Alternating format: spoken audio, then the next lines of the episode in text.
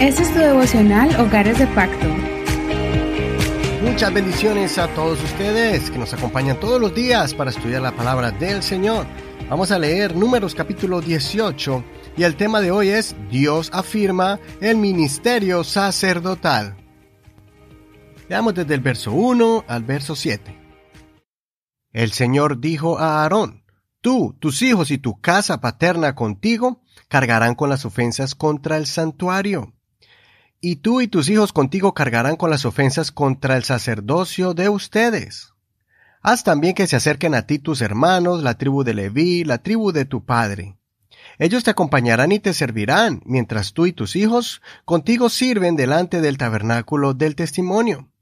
Ellos cumplirán lo que tú ordenes y lo que ha sido ordenado con respecto a todo el tabernáculo, pero no se acercarán a los utensilios del santuario ni al altar, para que no mueran ellos y ustedes. Ellos te acompañarán y tendrán el cuidado del tabernáculo de reunión en todo el servicio del tabernáculo. Ningún extraño se ha de acercar a ustedes. Ustedes tendrán el cuidado del santuario y el cuidado del altar para que no haya más ira contra los hijos de Israel.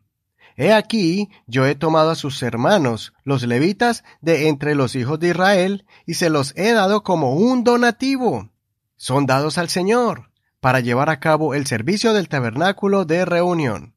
Pero tú y tus hijos contigo cumplirán con su sacerdocio en todo asunto relacionado con el altar, y servirán del velo adentro. Yo les entrego su sacerdocio como servicio y obsequio, pero el extraño que se acerque será muerto. Hasta aquí la lectura de hoy. Ayer miramos el milagro que Dios hizo para establecer el ministerio sacerdotal de Aarón delante del pueblo para que no dudaran más. La vara de Aarón floreció y fue puesta dentro del arca del pacto, junto con el maná y las tablas de la ley. En este capítulo, el Señor afirma y establece la responsabilidad tan grande que tiene el sacerdote llevando las faltas del pueblo. El pueblo estaba asustado por tanta mortandad que estaba ocurriendo en el pueblo por causa de la rebeldía contra Dios. Es por eso que Dios les afirmó a ellos que el medio para que ellos no fueran destruidos era ir donde el sacerdote para que él ofrezca perdón por ellos con los sacrificios adecuados. Como ellos rechazaron a Aarón y esto les causó la muerte, ahora ellos tenían que entender que Dios puso a Aarón con un propósito, y es para que ellos no murieran cada vez que pecaran contra el Señor, porque tenían un intercesor para que el pueblo no pereciera por causa del pecado. También el Señor estableció a los levitas como un regalo de Dios para el pueblo, esto lo hizo para que los mismos levitas vean su gran responsabilidad delante de Dios, recordando que ellos le pertenecen al Señor, y también para que el pueblo los respete y los cuide. Es por eso que Dios les mostró la forma en que ellos serían sustentados, con las ofrendas de los sacrificios y con los diezmos de las cosechas. De esta forma ellos estarían dedicados para poder interceder por los pecados del pueblo continuamente en el tabernáculo. Hoy en día nosotros tenemos el camino abierto, el camino de la vida y la verdad, el camino hacia la redención de nuestros pecados.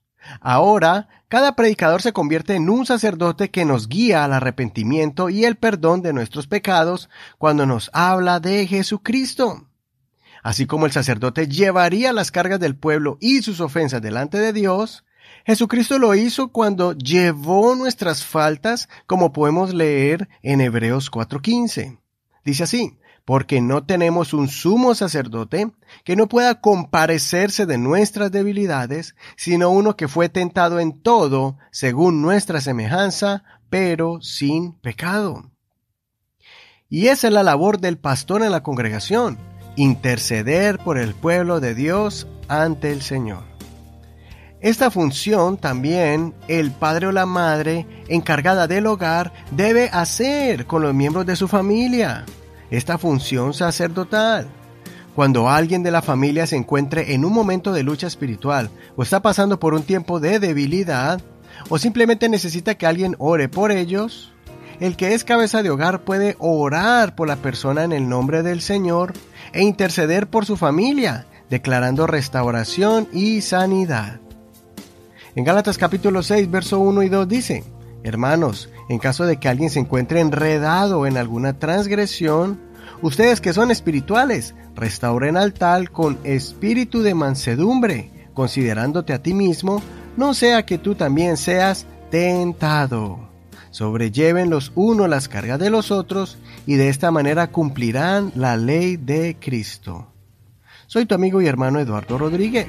Que el Señor escuche tu oración y te use como un sacerdote en tu hogar. Muchas gracias por escuchar este devocional todos los días, de lunes a viernes. Recuerda que estamos en cualquier plataforma de audio como Spotify, Google Podcast, Apple Podcast, iHeartRadio y muchas más. Gracias por tu apoyo a este ministerio y por tus oraciones. Hasta mañana.